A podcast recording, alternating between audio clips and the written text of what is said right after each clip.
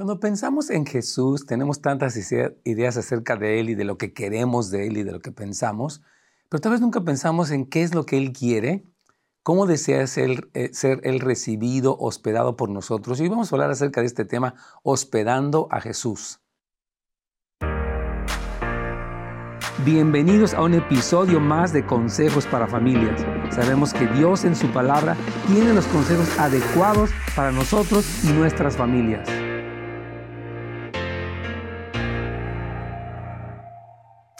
¿Qué tal? ¿Cómo están? Nos da mucho gusto saludarlos en este su programa Consejos para Familias. Gracias por acompañarnos en cualquiera de las plataformas.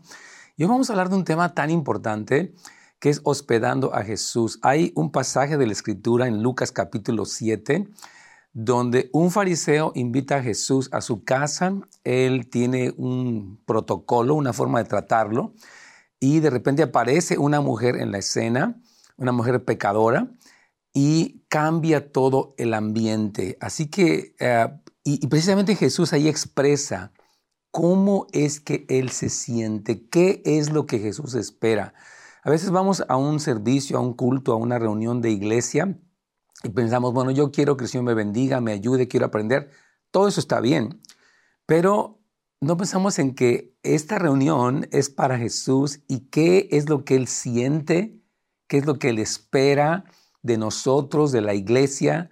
Y yo creo que este pasaje, queridos amigos y hermanos, es muy revelador. Así que voy a leerlo. Lucas 7, 36 al 38 dice, uno de los fariseos invitó a Jesús a comer. Así que fue a la casa del fariseo y se sentó a la mesa. A mí me encanta que Jesús, hermanos, es alguien que acepta la invitación. Dice, ok, tú eres fariseo. Ah, y bueno, este fariseo no tuvo la mejor actitud. Sin embargo, Jesús acepta la invitación de este hombre y va a su casa a comer. Ahora, esta fiesta o esta reunión cambia de tono porque aparece en ella una mujer. Dice, ahora bien, vivía en aquel pueblo, sigo leyendo Lucas 7, una mujer que tenía fama de pecadora. Hay este contraste, el religioso invitando a Jesús y la pecadora que tenía esta fama, esta mala fama. Y entonces cuando esta mujer se entera que Jesús va a estar en la casa del fariseo, dice que ella se presenta, fíjese bien, con un frasco de alabastro lleno de perfumes. Estos frascos eran como de una, eh, como de mármol, un poquito translúcido, quienes conozcan el alabastro, y se presenta con este vaso de perfume y llorando ella se arroja a sus pies. Imagínense, está una fiesta, eh, esta mujer se, se escurre, entra por atrás y se coloca detrás de Jesús porque ellos normalmente se reclinaban en las mesas y ahí empieza a llorar profusamente y empieza a derramar el perfume y toda la casa se llena de este ambiente, de este olor, de esta fragancia. Y ah, obviamente todos se dieron cuenta y dice que esta mujer bañaba, eh, dice, bañaba los pies de Jesús con lágrimas. luego los secó con su mismo cabello. Y ah, también besaba los pies de él y se los ungía con perfume. Entonces está esta, esta escena, ¿no? En, inglés le llaman como la party crushers, ¿no? este hombre tiene una fiesta y esta mujer le echa a perder porque cambia la escena. Ahora, es interesante que Simón, cuando ve esta situación, él empieza a pensar mal de Jesús.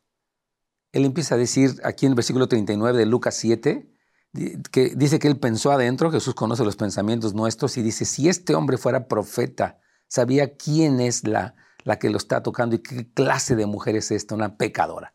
Entonces, Simón lo invita, pero a la vez lo tiene en un mal concepto, lo juzga a Jesús, lo critica. Y es interesante, ¿verdad? Porque este retrato de Simón invitando a Jesús presenta un poco la actitud que las personas pueden tener hacia Jesús, ¿verdad? Van a la iglesia, pero ya tienen un prejuicio y tienen una actitud en cuanto a lo que esperan y ya tienen pues ideas, ¿no? desde la predicación hasta la reunión, desde Jesús mismo hasta por qué Dios es injusto, por qué Dios permite, por qué Dios no hace esto, por qué Dios no hace el otro, ¿verdad? Y así estaba Simón, juzgando a Jesús a pesar de que lo había invitado. O sea, esta contradicción, te invito, pero a la vez no te creo. Te invito, pero a la, verdad, a la vez te subestimo. Entonces, esto, es tremendo, ¿verdad? Entonces, ah, Jesús empieza entonces a hablar y le empieza a explicar a, a Simón cómo espera o cómo esperaba él ser hospedado, que es nuestro tema de este día. Nos da una pista y le empieza a dar una lección tremenda a este hombre y a todos los que estaban en esta fiesta donde Simón obviamente invitó a sus amigos fariseos. Y Jesús le dice en, en Lucas 7:44, se volvió a la mujer y le dijo, ¿ves esta mujer?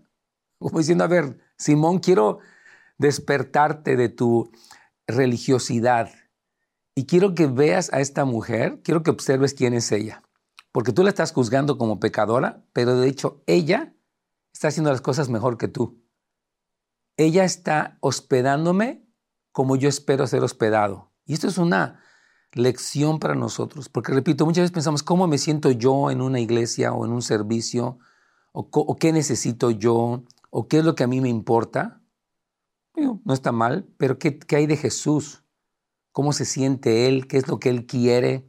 Todos queremos en, nuestras casas e iglesias la manifestación de la presencia del Señor, porque anhelamos, como lo que está pasando en Osbury, ¿no? Este, esta reunión de avivamiento donde jóvenes están siendo tocados, alabanza, adoración, confesión, tremendo. Todos queremos ver esa manifestación del Señor, pero la pregunta es si estamos hospedándolo a Él como Él se merece. Y esto no solamente es muy importante, hermanos, que pensemos que esto corresponde a los líderes de la iglesia, a los que están enfrente, pastores, líderes de alabanza, sino todos los creyentes. ¿Sabe qué dice la palabra? Dice que el Señor nos hizo a nosotros un reino de sacerdotes. Y un sacerdote, o sea, los creyentes, toda persona que viene a los pies de Cristo, se convierte en un rey, porque somos hijos del rey de reyes, y en un sacerdote, porque Cristo es el sumo sacerdote y nos hizo real sacerdocio a todos. O sea, todo cristiano, escúcheme bien, fue llamado a ministrarle al Señor, a ofrecerle sacrificios de alabanza, a reconocer su grandeza. Eso es lo que somos. Esa es nuestra identidad, nuestro llamado. Entonces, no solamente, escuche bien, el ministrar eh, a Jesús está en manos de los que están al frente de una plataforma. Toda la iglesia, hermanos. Tenemos que quitarnos nuestra mentalidad de consumidor. O sea, yo voy a la iglesia y espero que me den un buen servicio, que predique bien el pastor, que le eche ganas, los de la alabanza que canten bonito, a ver si me gusta. Voy a decirles que la, iglesia, dice en, en, Efesios y en 1 de Pedro, es un tabernáculo donde Jesús habita y donde le ofrecemos sacrificios al Señor. Quiero leerle esto, que es muy importante. Está en Primera de Pedro capítulo 2, ah, versículos 4 al 5. Dice, también ustedes, como piedras vivas, con las cuales se está edificando una casa espiritual, de este modo llegan a ser un sacerdocio santo, todos los creyentes, para ofrecer sacrificios espirituales que Dios acepta por medio de Jesucristo. O sea, somos nosotros una casa como iglesia en la que Dios mora y todos somos los que ofrecemos esos sacrificios al Señor. Entonces, volviendo para este punto, y de hecho queremos invitarle el día de hoy. Si tiene una pregunta, por favor llámenos al 877-711-3342. Si tiene alguna pregunta, puede dejarla también a través de nuestra página de Facebook o de YouTube de Pastor Nets Gómez. Repito, tanto en Facebook como en YouTube. Su servidor tiene una página, Pastor Nets Gómez. Ahí están todos los programas y muchas otras prédicas y cosas y le invitamos a que ahí pueda dejar, número uno, suscribirse al canal si es tan amable y también dejar ahí su pregunta y hoy la estaremos respondiendo y si no, mañana o el viernes también vamos a estar contestando preguntas de ustedes. Es un privilegio servirles, hermanos. Entonces, estamos hablando de cómo Jesús, hermanos, quiere ser recibido. Wow, ¿cómo espera Él que tú y yo, que usted y yo lo tratemos, lo hospedemos, no solamente en la iglesia, en nuestras casas, en nuestros trabajos. Jesús no es una religión, no es una idea, eh, no es un Dios distante, es una persona real que dice que Él habita con su pueblo. Dice que Él, en, en, Apocalipsis se describe a Jesús, que Él camina entre los candeleros de oro y esos candeleros son la iglesia. O sea, Jesús está en medio de nosotros. Entonces la pregunta es, ¿cómo desea Él ser tratado? Entonces, Aquí eh, Simón invita a Jesús, retoma un poco la idea. Él tiene una mala actitud, una mujer hace una expresión extravagante de adoración y Jesús empieza a explicarle, mire, vamos a leerlo, está buenísimo esto. Lucas 7:44. Luego se volvió hacia la mujer y le dijo, Simón, ¿ves esta mujer? Dice, cuando entré en tu casa no me diste agua para los pies, pero ella me ha bañado los pies en lágrimas y me los ha secado con sus cabellos. Escuche bien esto. La costumbre del Medio Oriente en aquellos entonces era que las personas que venían de la calle tenían los pies llenos de lodo, de tierra, estaban sucios y uno de los esclavos en las casas que eran grandes tenían una, una eh, un lebrillo, una, una tinaja y ahí los invitados se lavaban los pies para entrar a la casa con los pies limpios. Era el, el trato mínimo que se le daba a un invitado. Sin embargo, Simón, que sabía esta costumbre, no recibe a Jesús así. Y Jesús se da cuenta. A veces pensamos que Jesús no se da cuenta. Pues yo puedo ser incrédulo, indiferente, venir de, mal, de mala actitud y Jesús no se va a dar cuenta. Jesús sí se da cuenta. Jesús sí percibe, sí siente, sí, sí, sí, sí está al tanto de lo que nos pasa. Entonces le dice, oye, Simón, ¿te diste cuenta que cuando entré en tu casa ni siquiera tuviste la atención mínima para mí? Y esta mujer que tú desprecias, ella ha bañado mis pies y me los ha secado con sus cabellos. Qué tremendo. Ella tuvo una actitud de honrarme, de recibirme como es mínimo que, yo sea recibido, estaba diciendo Jesús. Después le dice Jesús a, Simón, mira, tú no me diste beso. esta frase toca mi corazón. Jesús espera ser besado.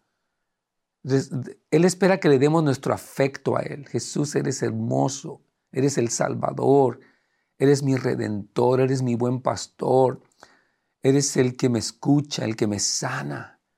Y yo quiero darte un beso, darte todo mi afecto. Entonces Jesús le dice, oye, no me diste, me di cuenta que no me besaste. Tal vez Simón estaba, oye, tengo aquí a Jesús, yo soy la gran cosa. Y él pensaba más en él que en Cristo mismo que estaba ahí. Y Jesús le dice, quiero decirte que esta mujer desde que entré no ha dejado de besarme los pies. ¡Wow! ¡Qué tremendo! Jesús, hermanos, merece ser honrado, adorado, reconocido, besado, en adoración obviamente, porque Él se lo merece y porque Él es maravilloso. Entonces, si queremos experimentar más de la presencia, tenemos que honrarlo como Él es. Ahorita vamos a ver lo que sucedió al final de esta historia. Es, muy impresionante lo que pasa ahí. Dice que le eh, sigue hablando Jesús con, con Simón, este fariseo, y le dice, tú no me ungiste mi cabeza con aceite. Tal vez Jesús venía despeinado, usted sabe, había viento, la gente lo aplastaba, Jesús tal vez estaba despeinado, la gente quería tocarlo. Y dice, oye, yo cuando entré a tu casa no me ungiste la cabeza con aceite, pero ella me ungió los pies con perfume. Esta mujer sí se preparó, me trajo un perfume carísimo y me lo puso en, eh, mis pies y tú no tuviste esa atención. Y yo digo, Señor, ¿cuántas veces nosotros te hemos ignorado, te hemos reclamado, hemos eh, pensado mal de ti, no nos hemos preparado. Mire, cuando nos reunimos como iglesia, yo quiero animarle a todos los que nos ven y nos escuchan a que digamos, Señor, yo voy a ir al, servicio, al culto, como usted le llame, la, la reunión, y voy a prepararme para darte lo mejor, porque tú te lo mereces y queremos, somos una casa espiritual. El templo no es el edificio, el templo somos nosotros, es, es la, somos las piedras vivas, lo dice también eh, Efesios, que hospedamos. Y de hecho se lo, quiero leer porque es muy importante que entendamos quiénes somos. Fíjese lo que dice Efesios capítulo 2, versículo 21. Es muy similar a lo que dijo Pedro. En él, todo el edificio bien armado, o sea, todos nosotros, se, se va levantando para llegar a ser un templo santo al Señor. O sea, nosotros, los creyentes, hospedamos la presencia de Jesús en Él también ustedes son edificados juntamente para ser morada de Dios en el Espíritu. O sea, Cristo habita, hermanos. Cristo mora entre nosotros. Él dijo, donde están dos, tres, dos o tres unidos en mi nombre, allí estoy yo en medio de ellos. Y la pregunta es, ¿cómo Jesús puede ser hospedado? Mucha gente se pregunta, ¿por qué en mi iglesia no se siente nada? ¿Por qué yo no siento nada? ¿Por qué no pasa nada? Y tiene que ver, puede ser, que, no estamos honrando, hospedando a Jesús como Él quiere, como Él merece ser hospedado. Y no lo quiero decir, hermanos amados, como un reclamo, lo quiero decir como una reflexión. Porque el Señor nos ama tanto que nos, nos dice, hey, quiero, quiero hacerte saber lo que tú haces, lo que yo espero de ti, Y lo que hay que empezar a hacer, hermanos, necesitamos urgentemente la manifestación de la presencia de Jesucristo en las iglesias, en nuestros trabajos, en nuestras casas. Tremendo. tenemos una pregunta. Ella sabe, a través de Facebook o de YouTube, usted puede eh, dejarnos su pregunta y aquí estaré con gusto para contestarle. Aquí pregunta, Pastor, ¿cómo puedo hospedar la presencia del Señor en mi casa cuando soy la única creyente? ¡Wow! Qué preciosa pregunta, mi hermana querida. Obviamente, Pablo dice en 1 Corintios capítulo 7 que el creyente es un elemento santificador. Dice, ¿cómo sabes si tú no harás salvo a tu marido, a los tuyos? Entonces, usted, hermana, lo, lo hospeda a nivel personal. Usted lo honra con su vida, con los programas que ve, con las conversaciones que tiene, y usted es una luz. Usted es una bendición, aunque nadie de esa casa sea cristiana, el hecho que usted lo sea, hermana, es una bendición. Entonces usted sí puede hospedar, Jesús, aquí estamos tú y yo. En esta mesa donde tal vez nadie es cristiano, yo te tengo a ti. Y usted y Jesús son multitud.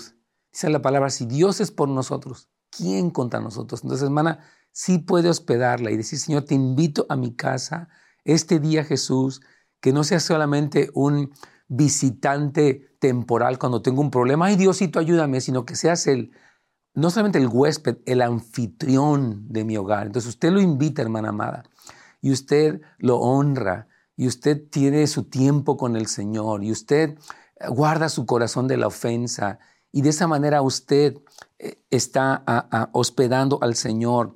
Y, sí me interesa mucho, quiero ir a este pasaje de Primera de Corintios, porque ahí Pablo habla de, del creyente que vive con no creyentes, y, ah, me, gusta mucho porque dice, ¿cómo sabes si tú no harás salvo a tu marido? Entonces, es una, ah, es una reflexión que Pablo está haciendo aquí ah, cuando hay problemas en el matrimonio. Y dice aquí, si una mujer tiene marido, estoy leyendo 1 Corintios capítulo 7, versículo 13, que no sea creyente y él consciente en vivir con ella, que no la abandone. Versículo 14, 1 Corintios 7, porque el marido incrédulo es santificado en la mujer y la mujer incrédula en el marido, que es creyente, pues de otra manera sus hijos serían inmundos mientras que ahora son santos. Entonces está diciendo, hay, hay un papel que juega eh, el cristiano como usted, hermana querida, de decir, ok, yo soy un elemento de bendición aquí, no, no es que me crea mucho, pero el Señor está conmigo. Y aún mi esposo que no cree, que se opone, que tal vez él toma, tal vez él maldice y todo, usted está allí con el Señor siendo un elemento, un testimonio. Entonces, ánimo mi hermano, usted sí puede hospedar la hermosa presencia de Jesús en su hogar. Siguiente eh, pregunta, aquí estamos para servirles. Pastor, yo he sentido hospedar a Jesús en mi iglesia durante la adoración. Soy líder de alabanza, pero siempre nos cortan a la hora de la prédica. ¿Qué puedo hacer? ¡Wow! Gracias por su pregunta. Me encanta su pregunta. Mire, un líder de alabanza tiene un papel muy importante. No es que sea el único, quiero aclarar. No es como que el líder de alabanza está más cerca de Dios. Todos, por la sangre de Cristo, hemos sido hechos cercanos al trono de la gracia. E, Hebreos 4:16 menciona esto, que es impresionante.